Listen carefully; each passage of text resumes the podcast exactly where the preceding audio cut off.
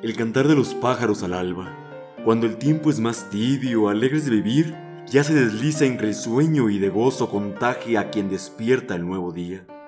Alegre sonriendo a su juguete, pobre y roto, en la puerta de la casa, juega solo el niñito consigo, y en dichosa ignorancia goza de hallarse vivo. El poeta, sobre el papel soñando su poema inconcluso. Hermoso le parece, goza y piensa con razón y locura, que nada importa, existe su poema.